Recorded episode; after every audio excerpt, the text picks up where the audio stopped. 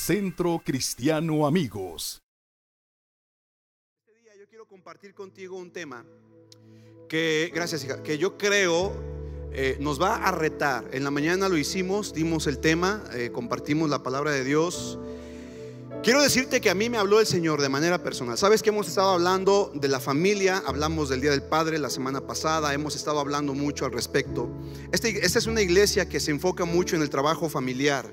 Eh, trabajamos con hombres, trabajamos con mujeres, trabajamos con matrimonios, trabajamos con los niños, es decir, eh, queremos abarcar a la familia porque entendemos que la familia es parte fundamental de una sociedad. Te lo he enseñado muchas veces, te lo he dicho, una familia sana o familias sanas harán una sociedad sana.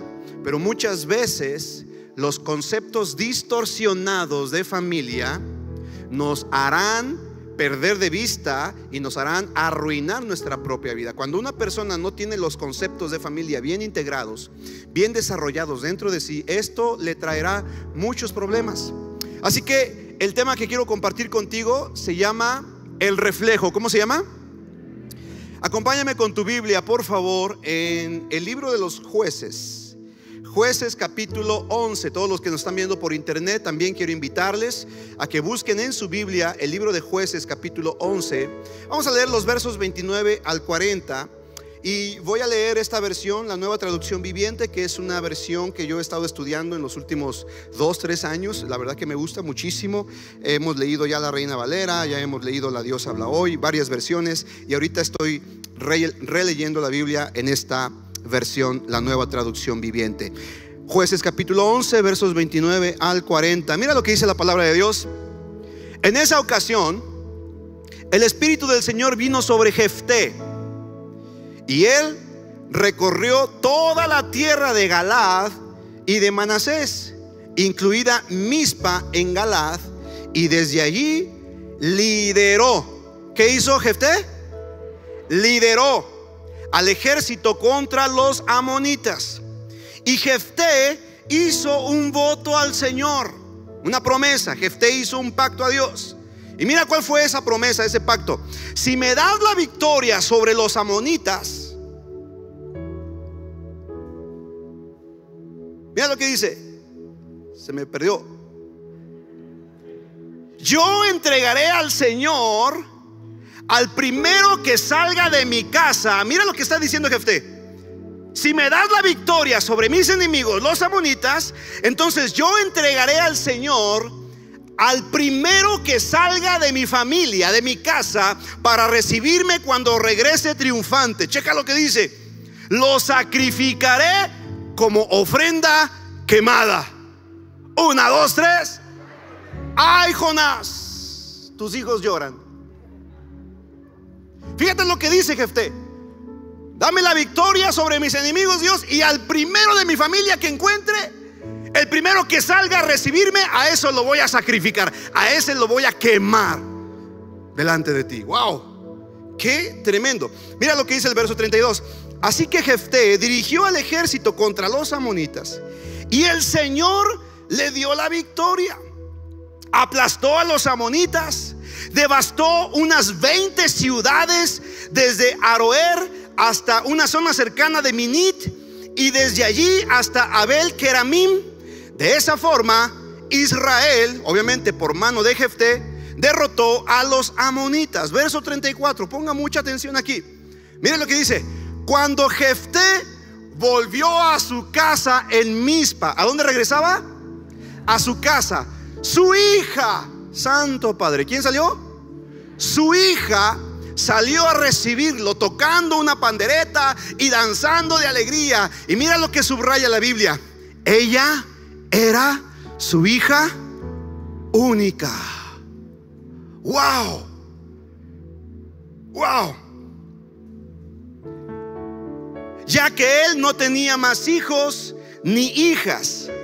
Cuando la vio, se rasgó la ropa en señal de angustia. Pues cómo no, había prometido que la primera persona de su familia que saliera a recibirle, a esa persona la iba a qué?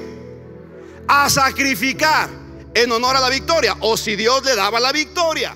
Wow, qué tremendo. Ahora, antes de continuar leyendo, nos asustamos de esta historia. Pero muchas veces, amada familia, tú y yo hemos sacrificado a nuestra familia por triunfos personales. Una, dos, tres. Nos espantamos de leer esto y de decir, wow, ¿cómo es posible que un tipo que estaba buscando el triunfo en contra de sus enemigos haya prometido tal cosa?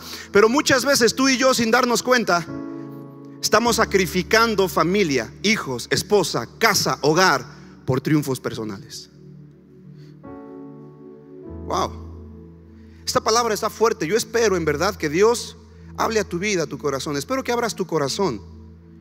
Porque Dios quiere hablarnos fuertemente. Esta palabra fue para mí. Cuando yo la estaba estudiando, ya tengo varias semanas leyendo este pasaje, estudiándolo, hablando del Padre. ¿Te acuerdas que hablamos el Día del Padre la semana pasada y, y otras semanas? Hemos hablado de la familia. Cuando yo estaba estudiando esto, yo tuve que encerrarme en mi oficina y decirle, Señor, perdóname. Perdóname porque estoy juzgando la vida de Jefté. Pero cuántas veces yo he sacrificado a mis hijos, he sacrificado a mi esposa, he sacrificado a mi familia por triunfos, por logros personales. Y a veces tú y yo decimos, es que queremos el triunfo, queremos la gloria, pero ¿cuál es la motivación del corazón? ¿Qué es lo que está en el corazón? ¿Qué es lo que hay en, lo profundo de tu ser? Porque déjame decirte, Dios no está enojado con que tú triunfes. Dios no está en contra de que tú obtengas la victoria. Dios no está peleado con que tú seas una persona de éxito. El problema, amados, es que cuando tú y yo sacrificamos lo más importante por las cosas superficiales, es allí donde tú y yo debemos de considerar las motivaciones de nuestro corazón. La Biblia no está diciendo y no está en contra del triunfo. La palabra de Dios no está en contra de que tú y yo prosperemos. La Biblia enseña, amado, yo deseo que seas prosperado en todas las cosas y que tengas salud, así como prospera tu alma, pero jamás a costa de un ser querido. ¿Está conmigo? Mira, cuando Jefté volvió a su casa, quien recibió a Jefté fue su hija, su única hija. No tenía más hijos. Y mira lo que dice. La vio que regresaba, que venía a recibirlo y él, en lugar de estar contento, en lugar de alegrarse, dice que rasgó sus vestiduras en señal de angustia. Y dijo, hija mía, clamó, me has destruido por completo. Yo le pregunto, ¿fue la hija la que lo destruyó a él o fue él quien destruyó a la hija? ¿Ah? ¿Te acuerdas que te he enseñado que a veces no nos hacemos responsables de nuestras decisiones? La madurez, amado, tiene que ver con hacernos responsables con lo que hacemos y con lo que decimos. Aquí Jefté le echa la culpa a su hija y le dice, ¿por qué saliste tú? ¿Cómo no salió mi suegra? O mi cuñado. ¿Por qué tenías que ser tú mi única hija? Wow. Me has destruido por completo, me has traído una gran calamidad, pues hice un voto al Señor y no puedo dejar de cumplirlo. Y ella dijo, mira, mira las palabras de la hija. Padre, si hiciste un voto al Señor, debes hacer conmigo lo que prometiste, porque el Señor te ha dado una gran victoria sobre tus enemigos, los amonitas. Ay, Señor, yo quiero así un hijo y una hija obediente. ¿Cuántos quieren hijos así obedientes? Mira esta niña, dice, Padre, si tú lo prometiste, pues ni modo. Pero antes, permíteme hacer una sola cosa. Déjame subir a deambular por las colinas y a llorar con mis amigas durante dos meses porque moriré virgen. Moriré virgen. No habré conocido Ahora, no estaba preocupada porque no iba a tener sexo. Hello. Estaba angustiada porque no iba a dejar descendencia. Mira lo que dice, porque moriré virgen. Puedes ir, le dijo Jefté, verso 38. Y la dejó salir por el término de dos meses. Ella y sus amigas subieron a las colinas y lloraron porque ella nunca tendría hijos. ¿Te das cuenta? Cuando volvió a su casa, su padre cumplió el voto que había hecho y ella murió virgen. Mira cómo lo enfatiza la Biblia. Ella murió virgen. Así se hizo costumbre en Israel que las jóvenes israelitas se ausentaran cuatro días cada año para lamentar la desgracia de la hija de Jefte. Señorita, no te preocupes. Si tú tienes miedo de que vas a quedar virgen, no te preocupes, de seguro te vas a casar en las bodas del Cordero, así que si no te casas aquí te casas en el cielo. ¿Cuántos dicen amén a eso? Escuche, la familia es una institución creada por Dios. ¿Cuántos saben esto? Dios diseñó, Dios creó la familia. Esa es la razón por la cual Satanás está empeñado en destruirla. ¿Sabes por qué? Porque la Biblia dice que el diablo vino para robar, matar y destruir. Y obviamente Dios, eh, el diablo quiere destruir todo lo que Dios ha creado. Y la familia es una institución divina. La familia fue creada por Dios. ¿Cuál es el propósito de que Dios haya creado familias? La razón por la cual Dios hizo familias y Dios diseñó a la familia es que por medio de las familias Dios vendría a bendecir, Dios bendeciría a toda la tierra. Génesis capítulo 12, Dios le da una promesa a Abraham y le dice a Abraham, Abraham, yo estaré contigo, tú serás, tú caminarás conmigo, bendeciré al que te bendice y maldeciré al que te maldiga y en ti serán benditas todas las familias, ¿de dónde? De la tierra. Pero más adelante, en Gálatas capítulo 3, a partir del verso, del verso 8, dice la Biblia que Dios le dijo a Abraham, Abraham, bendeciré a los que te bendigan, maldeciré a los que te maldigan, y en ti serán benditas todas las naciones de la tierra. Porque en el Antiguo Testamento dice familias y en el Nuevo Testamento dice naciones? Muy simple, amada familia, porque las naciones, las sociedades están compuestas de familias. Y escúchame bien, un número suficiente de familias sanas darán como resultado una sociedad sana. ¿Me sigue? Pero un número igualmente consistente y suficiente de familias enfermas darán como resultado una sociedad enferma. Yo quiero preguntarles acá, a todos los que están acá, ¿Cómo está la condición de nuestra sociedad hoy en día? ¿Cómo se, ¿Cómo se ve la condición de la sociedad hoy en día? Deplorable, enferma. ¿Sabes por qué? Porque las familias están enfermas. Las familias están en crisis, los hogares están en crisis, los padres contra los hijos, los hijos contra los padres, el esposo contra la esposa, la esposa contra el esposo, todo el mundo. La casa parece un cuadrilátero, un ring parece un campo de batalla más que un hogar. Ahora, ¿qué es lo que une a las familias? Pregúntame, ¿qué es lo que une a las familias? Hay muchos elementos que unen a la familia, pero básicamente te quiero hablar de dos. El primer elemento que une a la familia se llama el amor. ¿Cómo se llama? El amor. Si el amor está en un hogar, en una familia, ese elemento une a la familia. Pero el segundo elemento te va a sorprender. Lo segundo que trae unidad a la familia es la comida.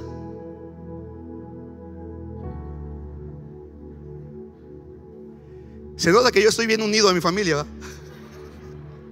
La comida. ¿Cuántos aquí disfrutan el tiempo de comida en su hogar? Levante su mano. Preparan la mesa, preparan los alimentos y esperan a recibir a toda su familia. ¿Sabes? La comida, el tiempo de comida en familia es importantísimo. Porque nadie invita a su mesa a alguien a menos que lo considere parte de su familia o que quiera entablar una relación de amistad contigo. ¿Cierto o no? Vamos, ¿cierto o no? Por eso, cada vez que, que tú invitas a alguien o alguien te invita y tú desprecias esa invitación, tú estás diciendo, ¿sabes qué? No me importa, no me interesa pertenecer a tu familia, no quiero conocerte y no quiero que me conozcas. Porque es en la mesa en donde el padre se sienta con los hijos, ¿cierto o no? ¿Cierto o no? Es en la mesa en donde papá y mamá comparten el alimento. Ahora, el amor y la comida son parte fundamental de una familia. De hecho, la palabra que tenemos tú y yo para hogar, ponme atención, la palabra que tenemos para hogar viene de la palabra original que, que, que quiere decir hoguera una hoguera. ¿Sabes lo que es una hoguera? No, no es en donde los padres ahogan a sus hijos. No, no, no. Una hoguera es igual a un fogón en los tiempos de nuestros abuelos. Era el lugar central en la casa en donde la familia encendía el fuego y en torno a la hoguera la familia hacía dos cosas. Número uno, se alimentaba y número dos, se calentaba. ¿Me sigue o no? De ahí viene el término hogar. ¿El término qué? Entonces, el hogar, la familia, provee elementos importantes porque alrededor de la hoguera los miembros de una familia se alimentaban y se calentaban. Es en el hogar, amada familia, en el centro familiar donde encuentras alimento y protección. ¿Qué encuentras en el hogar?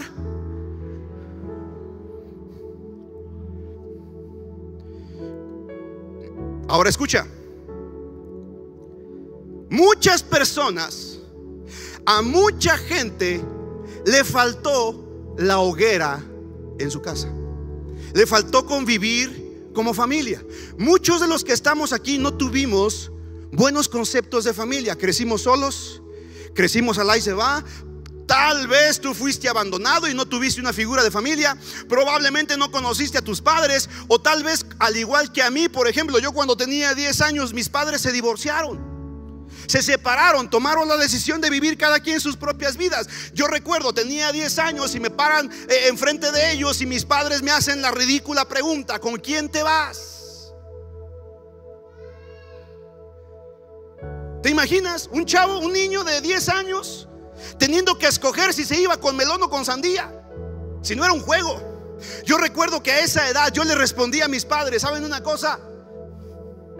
Yo prefiero verlos muertos que divorciados, porque muertos por lo menos ya sé que no están en la tierra, pero qué difícil es para mí saber que están vivos y no estar juntos. ¿Me sigues? Muchos de nosotros, amada familia, venimos de hogares destruidos.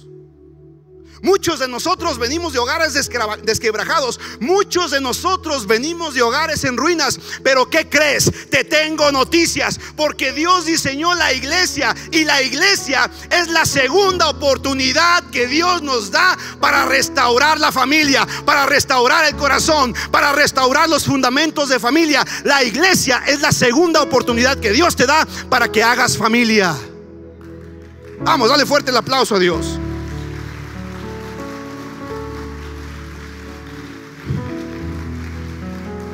Escúchame bien. La iglesia que Dios la diseñó, que Dios la fundó, que Dios la estableció, que nació de la costilla de Jesucristo. Cuando Cristo murió en la cruz del Calvario, el soldado romano le atravesó su costado y de ahí salió agua y sangre. La iglesia es el diseño de Dios para restaurar a las familias de la tierra. La iglesia no es un lugar de religión. La iglesia no es un lugar litúrgico solamente. La iglesia no es un lugar nada más para venir a, perder el tiempo cada ocho días. La iglesia es la oportunidad que Dios te da para que restaures tus conceptos destruidos de familia. Yo no sé si lo puedes comprender. Vamos, dale un fuerte aplauso a Dios.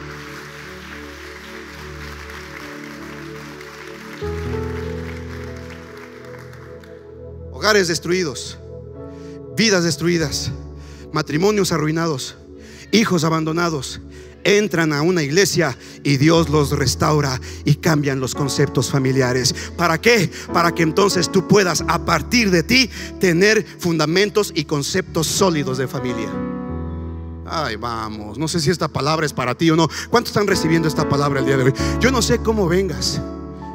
Yo no sé cuál es tu hogar. Yo no sé. No sé si está destruido.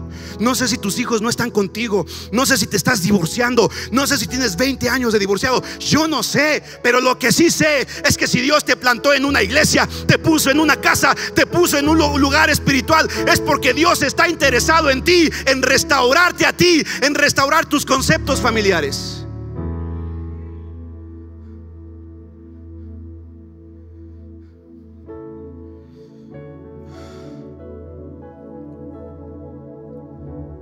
Sabes por qué Dios te pone en una familia espiritual? Porque tú y yo debemos de tener claros y restaurados los conceptos de familia si deseamos tener éxito en la vida. ¿Sabes por qué? Porque de nada sirve que tengas triunfos, que tengas logros, que hayas abierto empresas, que hayas abierto negocios, que hayas abierto casas, que tengas lujos, si al final pierdes a tus hijos. Por eso Dios está interesado en que seas restaurado en tus conceptos familiares. Quiero que digas después de mí, mi casa Dilo fuerte, mi casa es un reflejo de mi vida. Ahora, yo no sé cómo esté tu casa y créemelo, yo no quiero juzgarte. Mi intención de estar parado aquí es ayudarte a que seas restaurado en tu mente y en tu corazón. A lo mejor tú me dices, pastor, es que ya es muy tarde. Este mensaje lo hubieras dado hace dos años y tal vez mi matrimonio se hubiera salvado. Yo no sé. Yo no sé cuál es tu condición. Yo no sé si estás en ruinas en tu matrimonio. Yo no sé si no conociste a tus padres. Lo único que sé es que yo conozco a un Dios que sana, que perdona, que restaura, que establece principios fundamentales. Y cuando tú te acercas a Él, tu vida es restaurada, tu vida es sanada, tus hijos son sanados, tu relación con las personas es restaurada.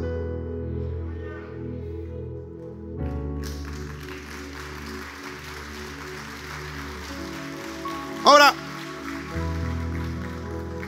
Primer punto, cada nuevo nivel, cada nivel en el que tú creces, en cualquier ámbito de tu vida, ya sea en los estudios, en lo profesional, en lo ministerial, medita en esto. Cada nuevo nivel tiene una prueba para llegar a él.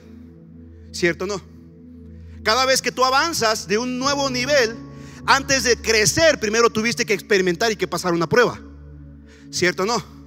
Las pruebas entonces significan que me están promoviendo a ir a un nuevo nivel. En esta vida, conforme vamos superando pruebas, vamos avanzando a nuevos niveles. Cada prueba exige un esfuerzo y un sacrificio, lo cual está bien, siempre y cuando ese sacrificio no afecte de manera negativa a quienes amamos. Un típico ejemplo, Gigi. El hombre que se casa con su esposa y de pronto en México no la hace. Y dice, híjole, pues ¿Sabes qué, mi amor? Tengo que irme a los United porque aquí no hay. Entonces el hombre decide salir a Estados Unidos o al norte o a donde sea y deja a su familia. Y de pronto el hombre ya se fue dos años, cinco años, diez años, veinte años. Y el tipo que se fue dice que para hacer un sacrificio, para ayudar a su familia, resulta que hace una nueva familia en Estados Unidos. Créemelo, esas historias hay muchas. No te hablo al tanteo, sé de lo que te estoy hablando. ¿Sabes? Cada promoción implica un sacrificio, Gigi. Si queremos crecer, debemos de sacrificar algo, pero escúchame, jamás a expensas de nuestra propia familia.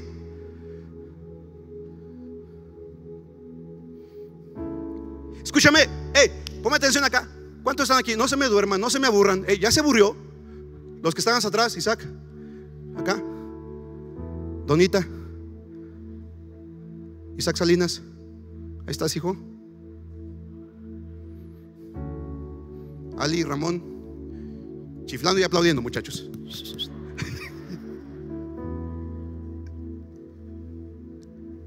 Es cierto, hija.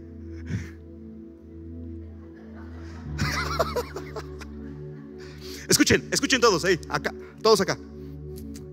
El amor exige sacrificios para ti, pero beneficios para quien amas. Wow. Otra vez. Alex, trucha papá. El amor exige sacrificios para quién? ¿Para quién? Digo conmigo, para mí. El amor exige sacrificios para ti, pero beneficios para quien amas. Si el sacrificio que estás haciendo por tu familia le está afectando, te tengo noticias, es un mal sacrificio. No lo hagas.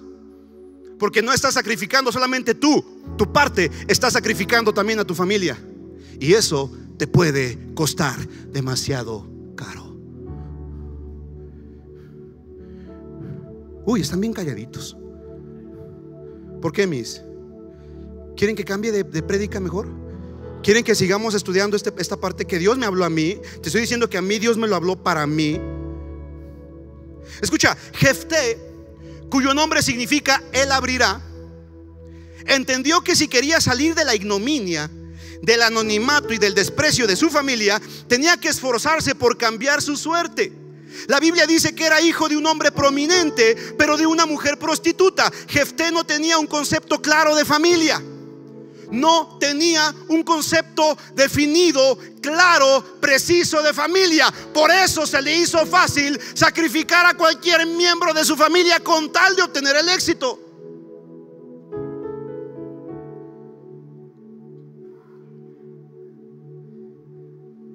Voltea con la persona que está a tu lado y dile,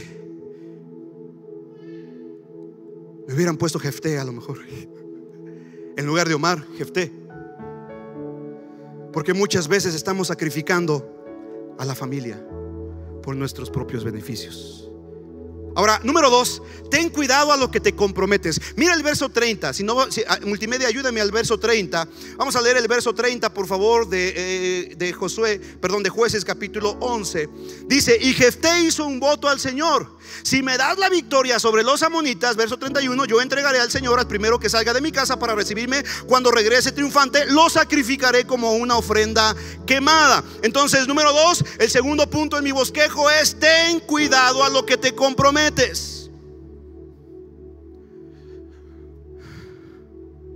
Porque a lo que estás comprometido es en lo que te estás convirtiendo. ¿Eh? Ahora, la pregunta que tengo que hacerles aquí, amada familia, ¿con quién hizo Jefté el voto? ¿Con quién hizo Jefté el pacto? Vamos, vamos, dime iglesia, ¿con quién? ¿Con quién hizo Jefté el pacto? Ah, ah.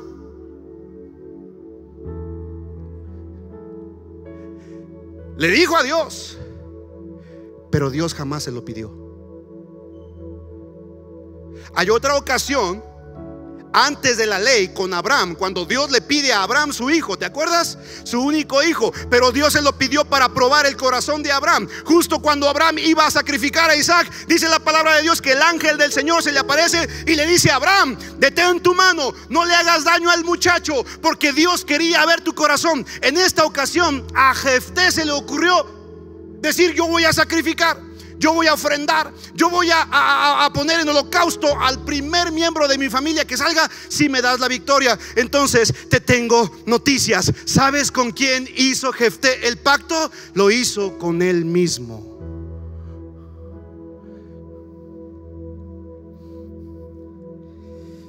Aparentemente lo hizo con Dios, pero Dios nunca le pidió a Jefté que hiciera eso. De hecho, Dios en su ley prohibía los sacrificios humanos. Mira lo que dice Levítico 18, verso 21. Si multimedia me puede ayudar, porque muchos no trajeron Biblia. ¿Por qué no traen Biblia a la iglesia? Levanta la mano los que trajeron Biblia. Levanta la mano los que no trajeron Biblia. ¿Por qué no traes Biblia? ¿Qué tal si te estoy diciendo mentiras? Tienes que ver la Biblia, tienes que estar con la Biblia para saber que lo que te estoy diciendo es la palabra de Dios. ¿Me sigues? Anota, anota por favor, que no se te olvide. Levítico capítulo 18, verso 21. Mira lo que dice la palabra de Dios. No permitas, multimedia, no permitas que ninguno de tus hijos sea ofrecido como sacrificio a Moloch.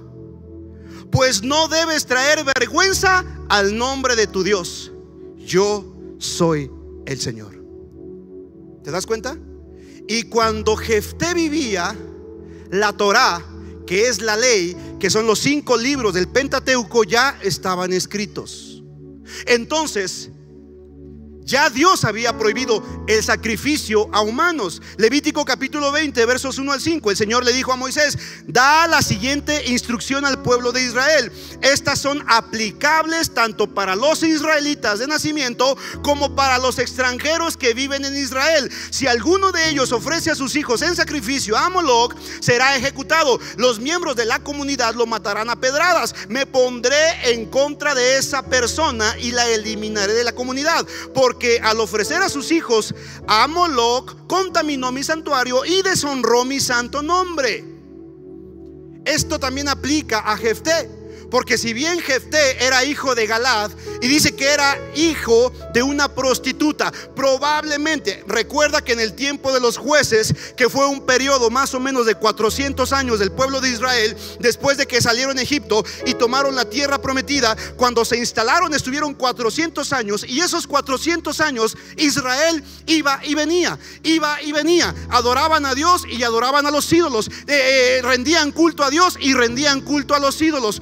Probablemente el padre de Jefté se había metido con una eh, sacerdotisa, con una prostituta, porque era el tiempo en que los sacerdotes de Moloch ofrecían a sus mujeres para ser prostitutas del templo. No sé si me estoy explicando. Y entonces, por medio de esas prostitutas, ellas pensaban que a través del sexo honraban a sus dioses. Esa es la razón por la cual, amada familia, tener fuera, tener sexo fuera del matrimonio es honrar a Satanás. Una, dos, tres. No, más fuerte. Una, dos, tres.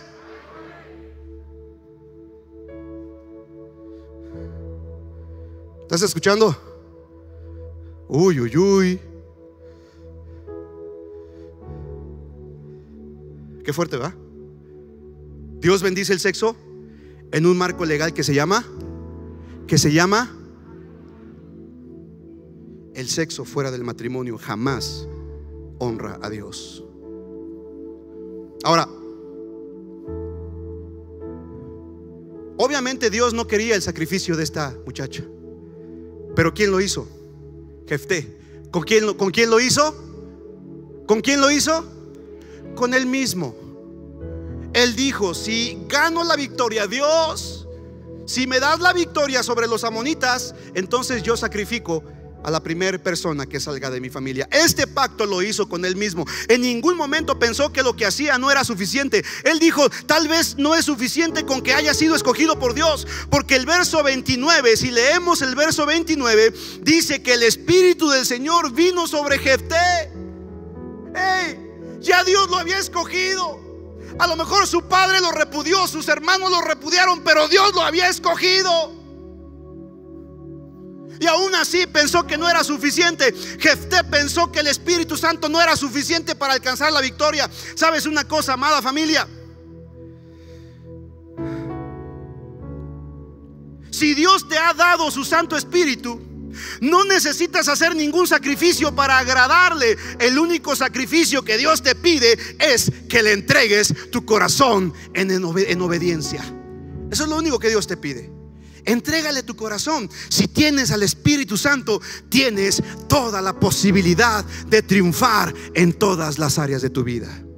No necesitas hacer más. No necesitas sacrificar a tu familia. No necesitas sacrificar tu cuerpo. Ahora, este voto que hizo Jefté solo revela tres cosas. Cosas peligrosas y cosas que si tú y yo no cuidamos también nos pueden llevar al traste también nos pueden llevar a la ruina. ¿Cuáles fueron esas tres cosas que revelan en la vida de Jefté? ¿Quieres saberlas o no? Vamos, ¿quieres saberlas o no? En primer lugar, lo primero que revela este voto que hizo Jefté fue su ignorancia de la palabra de Dios. Jefté no había leído la Biblia. No se había dado cuenta que los sacrificios humanos eran abominables para Dios. ¿Te das cuenta? Muchas veces tú y yo hacemos cosas para Dios pensando que le va a agradar a Dios, pero no son del agrado de Dios. ¿Sabes por qué? Porque no leemos la Biblia. Tristemente hay personas que solamente escuchan la Biblia los domingos, pero el resto de la semana ni abren su Biblia. Amada familia, tú y yo tenemos que estar leyendo, meditando, estudiando la palabra de Dios. Porque meditar en la palabra de Dios nos va a ayudar a no cometer errores. ¿Me sigues? Josué capítulo 1, verso 8 es clave. Nunca se aparte de tu boca este libro, la palabra de Dios, sino que de día y de noche meditarás en él, para que guardes y hagas conforme a todo lo que en él está escrito, porque entonces harás prosperar tu camino y todo te saldrá bien. Entonces, lo primero que revela Jefté en esta mala decisión es su ignorancia de la palabra de Dios. Número dos, lo segundo que revela Jefté es la influencia del mundo, la influencia de la cultura del mundo en su vida. Porque él decide hacer como hacen los pueblos paganos. Y él toma a un miembro de su familia y lo sacrifica como el resto de las naciones paganas. Entonces, esto nos enseña que Jefté estaba más influenciado por el mundo que por Dios. Familia hermosa, no permitas que la cultura de este mundo te influencie más que la cultura del reino. Escúchame bien, tú y yo vivimos en esta tierra. Escucha, escucha esto. Tú y yo vivimos en esta tierra, pero operamos bajo, los principios del reino celestial. Vivimos en este mundo, vivimos en este plano, pero operamos, pero vivimos, pero funcionamos bajo los conceptos, bajo los principios del reino de los cielos. No bajo estos principios, no bajo la cultura de la tierra, no bajo los conceptos de la tierra, sino bajo los conceptos de Dios. ¿Cuántos dicen amén a eso? No dejes que la influencia del mundo la cultura del mundo arruine tu vida. Y número tres, lo tercero que revela esta decisión en Jefté es una inmensa necesidad de aceptación y reconocimiento de los demás. Una inmensa necesidad de aceptación y reconocimiento de los demás. Estas tres combinaciones en tu vida te harán una persona peligrosa para tu familia. Wow. Ignorar la palabra, ser influenciados por el mundo y tener un hambre desmedida por ser reconocido por la sociedad, estos tres elementos pueden traer ruina a tu familia. No estoy diciendo que Dios esté en contra del éxito, por supuesto, por supuesto que no. Dios desea que prosperes, pero el primer lugar donde encontrarás prosperidad es en tu casa. Ahora, ¿por qué? ¿Por qué ofrecer un miembro de su familia por una victoria personal? Por un concepto erróneo de familia. ¿Un concepto qué? Acompáñame por favor al origen de esta historia. Génesis, eh, perdón, Jueces capítulo 11, versos 1 al 3. Jueces capítulo 11, versos 1 al 3. Mira lo que dice la palabra de Dios. Jefté era un gran guerrero de la región de Galad. Era hijo de Galad. Su padre se llamaba igual en donde eh, vivía. Eso nos da a entender que era un hombre prominente. Era hijo de Galad. Pero su madre era una qué? ¿Era una qué? Prostituta. Estamos en el verso 1, muchachos, ayúdenme. Jueces 11, verso 1, el verso 2. La esposa de Galad tuvo varios hijos. Y cuando esos medio hermanos de Jefté crecieron, lo echaron del territorio. Y mira lo que dijeron a Jefté, tú no recibirás ninguna parte de la herencia de nuestro padre, le dijeron, porque eres hijo de una prostituta. ¿Y sabes lo que hizo el padre? No lo defendió. ¿El padre hizo algo? ¿Metió las manos por él? ¿Sabes? El padre le quitó la paternidad. Y hemos enseñado en esta casa, en esta iglesia, que la paternidad por lo menos nos da tres cosas. Número uno, la paternidad de Dios nos da aceptación. Número dos, la paternidad nos da herencia. Y número tres, la paternidad nos da patria. ¿Cierto o no? Padre no es el que engendra. Padre no es el que tiene hijos solamente. Padre no es el que el que tiene hijos por todos lados, no. Padre es el que acepta, padre es el que hereda a sus hijos y padre es el que le da nombre a la familia, le da patria a la familia. No sé si me estoy explicando, pero el padre de Jefté le negó estas tres cosas. Y los hermanos de Jefté lo echaron de su casa. Y mira lo que dice, tú no recibirás ninguna parte de la herencia de nuestro padre. Wow. ¿Te das cuenta por qué entonces le fue fácil ofrecer a un miembro de su familia? Wow. ¿Te das cuenta por qué ahora a Jefté no le costó ningún trabajo ofrecer a algún miembro de su familia?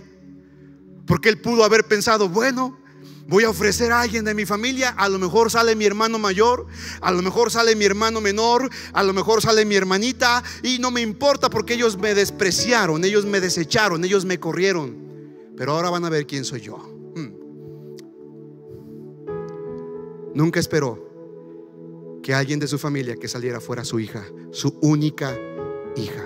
Escucha, Tú no recibirás ninguna parte de la herencia de nuestro padre, le dijeron, porque eres un hijo de una prostituta. Así que Jefté huyó de sus hermanos y vivió en la tierra de Top, es decir, fue extranjero. En poco tiempo tuvo una banda de rebeldes despreciables que lo seguían. Wow, wow.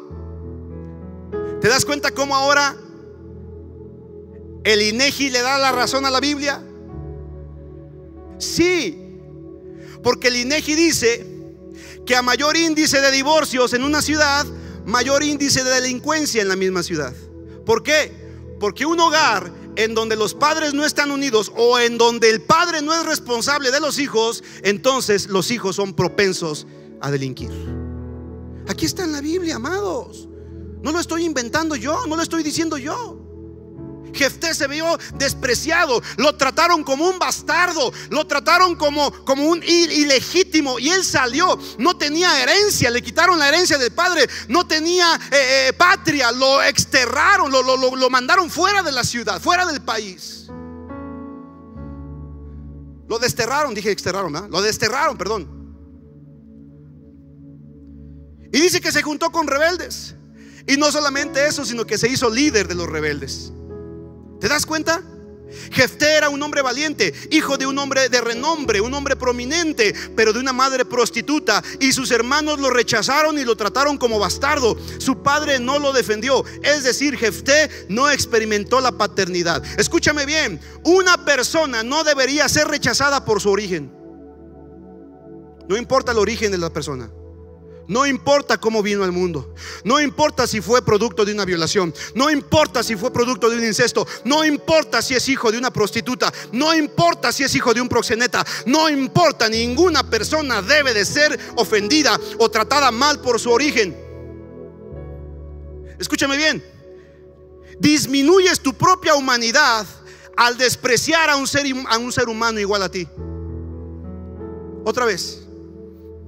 Otra vez, porque se me hace que te está pasando. ¿Cuántos están recibiendo palabra? Disminuyes tu propia humanidad al despreciar a un ser, humano igual a ti. Todo ser humano merece respeto. Todos son dignos, no importa cómo haya sido su origen. Jefté creció fuera de una familia. Lo despreciaron y lo trataron como un bastardo y no como a hijo. Su identidad se había distorsionado y ahora se sentía huérfano, se sentía desterrado y se había convertido en un mercenario. Y cuando se vio con la oportunidad de triunfar y ganarse un lugar en la sociedad, no dudó en ofrecer al primer miembro de su familia que saliera a recibirlo después de la victoria. ¿Por qué? Porque su concepto de familia estaba distorsionado. ¿Qué nos enseña esto? Que su hambre de triunfo y reconocimiento estaba por encima de su amor por su familia. Wow.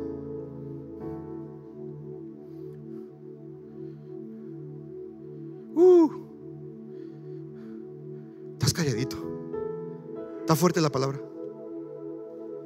¿A cuántos nos está confrontando el Señor? A mí me confrontó. Te digo por qué. Porque yo me había enfocado tanto en ministerio. ¿De qué me sirve trabajar para un auditorio grande? ¿De qué me sirve abrazar más iglesias y dar cobertura a más pastores si al final pierdo a mis hijos, pierdo a mi matrimonio? ¿De qué me sirve? ¿De qué me habrá servido viajar? Abrir iglesias, predicar en otros lugares. Hemos estado ministrando en lugares hermosos, Gigi. Hemos estado tocando la alabanza, ministrando delante de miles de personas. No una, no dos, no muchas veces. Pero ¿de qué sirve todo eso? ¿De qué sirve la gloria personal? ¿De qué sirve el triunfo personal? ¿De qué sirve el éxito personal? ¿De qué sirve tener tantas cosas y al final pierdo a mi familia?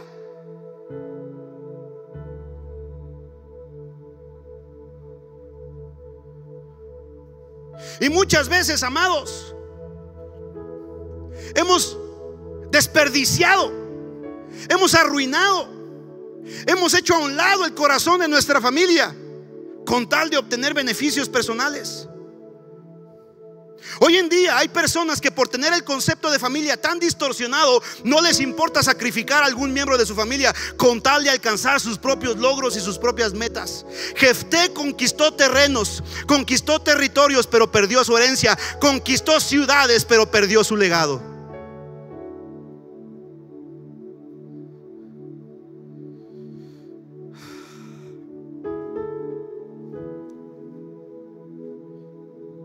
Que venir delante de Dios y decirle, Dios, perdóname. Perdóname porque había puesto en primer lugar otras cosas antes que mi casa. Yo agradezco a Dios Porque Dios me dio una familia hermosa. Una esposa que me apoya. Hey, me, me, me mi globo a cada rato, Gigi. Créamelo, yo ahorita estuviera más gordo si no es porque mi esposa me poncha cada rato. Me dio unos hijos hermosos. Los he descuidado en el ministerio. Amada familia, imagínate, 20 años sirviendo a Dios de tiempo completo. 20 años predicando el Evangelio. 20 años recorriendo la República predicando la palabra de Dios. Y mis hijos están conmigo ministrando. ¿Sabes? Dios me dijo, Omar, y si no tuvieras más que una célula, y si no tuvieras más que un grupo pequeño en casa, yo le dije, Señor, si tuviera mi familia completa y unida, eso no importaría. Porque de nada me sirve tener una iglesia de miles si al final mis hijos no están conmigo. Ahora, yo venía de una familia rota. Yo venía de una familia arruinada. A los ocho años fui violado por el empleado de mi padre. A los diez años mi padre y mi madre se divorcian. El diablo quería destruirme, pero ¿qué crees? A los 16 años me encontré con una familia espiritual en donde me hablaron y me mostraron el amor de Dios, el amor del Padre. Y en esa iglesia fui restaurado. Y desde entonces no he dejado de servir al Señor. Y puedo decir como Josué, yo no sé ustedes, pero yo y mi casa serviremos al Señor. Yo y mi casa serviremos al Señor. Yo y mi casa serviremos al Señor. No te estoy diciendo esto para desanimarte. No sé cómo esté tu vida al día de hoy. No sé si has perdido hijos. No sé si has perdido esposa. No sé si has perdido familia. Pero si estás aquí es porque Dios te quiere dar una oportunidad para restaurar las, las asignaciones y restaurar los conceptos de familia. Dios te puso en esta casa porque Él quiere que tú seas restaurado en tu corazón. ¿No lo decimos? Es nuestro eslogan. Tu casa, tu iglesia, tu familia. Y no es choro, es la verdad.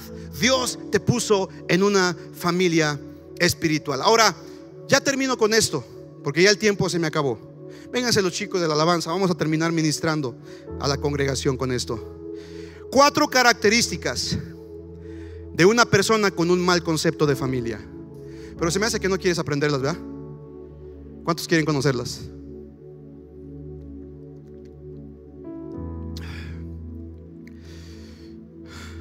Cuatro características de una persona con un mal concepto de familia. Número uno, la primera característica de una persona que tiene un mal concepto de familia es que esa persona no se involucra con la familia. No se involucran. No se involucran. En la iglesia hay gente que viene, no le importa ni siquiera saluda a los sugieres. Yo lo he visto. Yo los veo, estoy aquí tocando, veo cuando entran. Mira. Parece que estoy tocando, pero los estoy viendo. Hay gente que entra y ni siquiera le da las gracias a la persona que le da el gel. ¿Cierto o no? No voy a decir quién, obviamente, porque yo entiendo que esa persona no tiene conceptos claros de familia. No se involucran. En tu casa no te involucras. Llegas, te encierras en tu cuarto y no quieres saber de nada ni de nadie. No se metan conmigo, yo no me meto con ellos. Uy, esa persona tiene conceptos equivocados de familia. Wow, ¿a cuántos Dios les está hablando? Uy, uy, uy. Número dos, otra, una persona, otra característica de una persona con un mal concepto de familia es que no valoran. No valoran. Hijo, no subas los pies a la sala. Ah, me vale.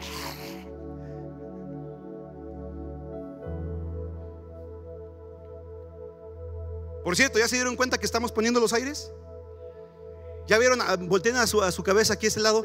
Allá hay un aire, ahí justo debajo de Susi blanco, no, arriba de tu cabeza, Susi. Ahí está el aire. Uno, allá está el otro. Y hay gente que ni eso valora.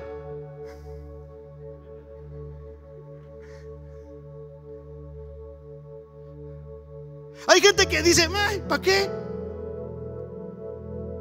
Quería extender la pantalla, quiero hacerla más grande para que los de atrás vean bien la letra. ¿Verdad que se ve chiquita la pantalla? Y muchos dicen, ¿para qué? ¿Para qué? Compramos micrófonos buenos, Jael. Porque queremos darle lo mejor a quién. Y la gente a veces ah, lo agarran. No valoran. Ahí te encargo mi bajo.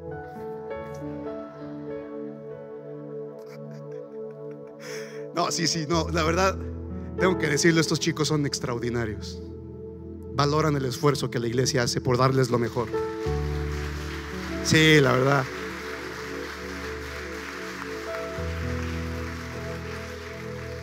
Se preocupan cuando algo no funciona bien.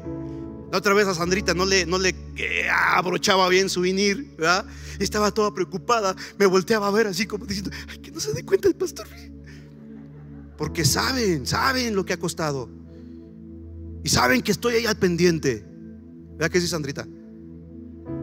Mejor viene y me dice, ay, pastor, arréglalo, ¿verdad? Valoran.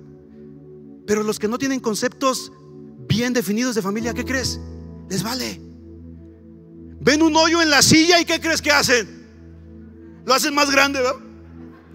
A ver qué hay. Ven un chicle pegado y ¿qué crees? Le pegan otro.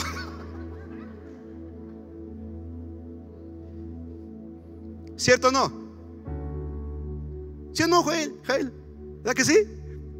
Entonces, número uno, no se involucran. Número dos, no valoran. Número tres, tienen un concepto individualista. Ay, nada más yo. Con que me sirva a mí. Mientras me haga sentir bien a mí. ¿Y qué tienen para mí? ¿Y qué me van a dar a mí? Son los hermanos yo, yo. ¿Ha conocido los hermanos yo, yo? Yo, yo, yo, yo, yo. No piensan en la familia, no piensan en, los demás. Así en la casa también. Hay hijos yo-yo, ¿verdad? ¿Ha conocido hijos yo-yo? Y número cuatro, tratan de legitimizar su condición. Tratan de justificar su actitud. no les hablo porque nadie me habla. No los saludo porque nadie me saluda. No lo hago porque ellos tampoco lo hacen conmigo. Me justifico. Uy, uy, uy.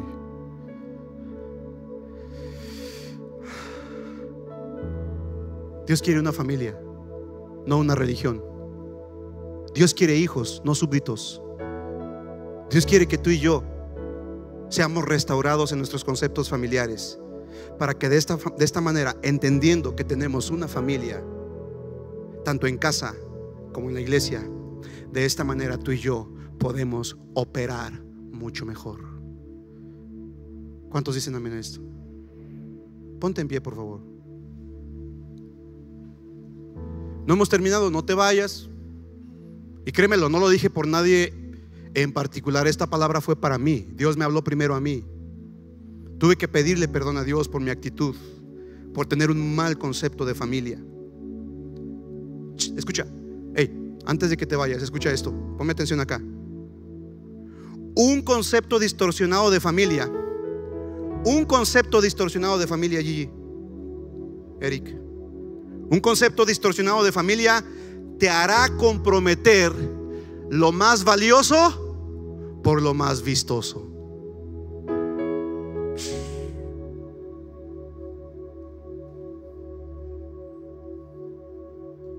No comprometas lo más valioso por lo más vistoso. No vale la pena obtener lo vistoso si por obtener eso vistoso tuviste que sacrificar lo más valioso. Uy, uy, uy. No, se me hace que no fue para. Esta mejor la predico en Misquiahuala, mi amor.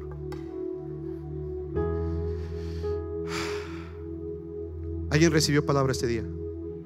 ¿Alguien considera que Dios le habló esta mañana? Ahí en tu lugar, cierra tus ojos. Pon tu mano derecha en tu corazón.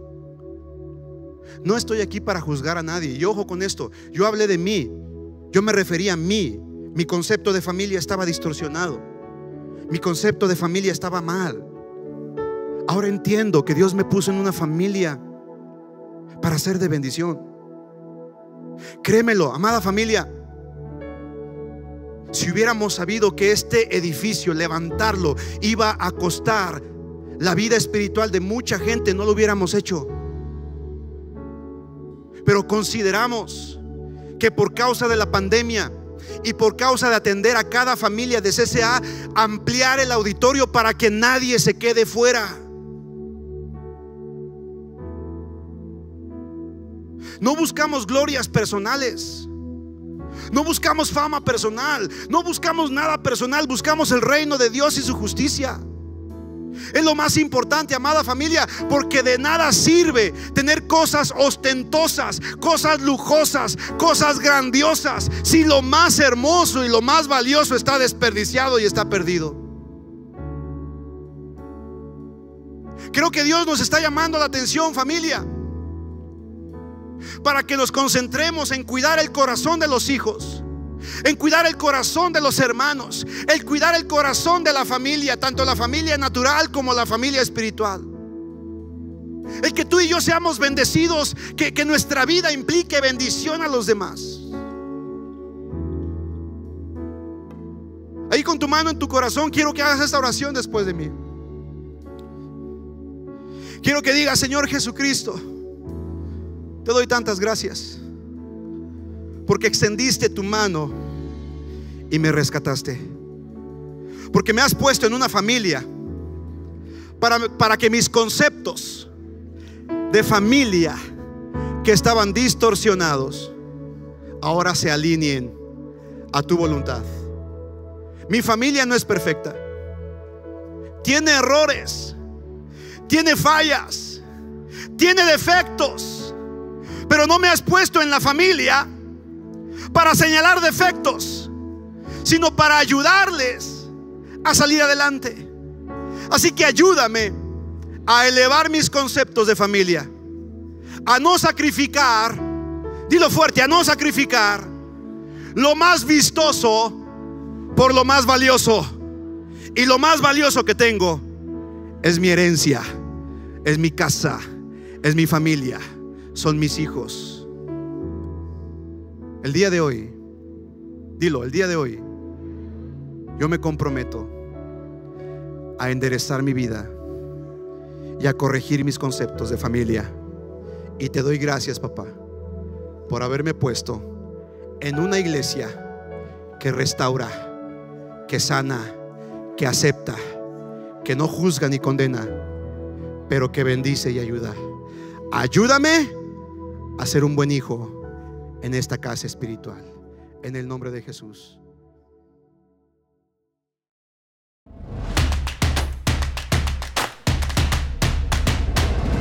Centro Cristiano Amigos.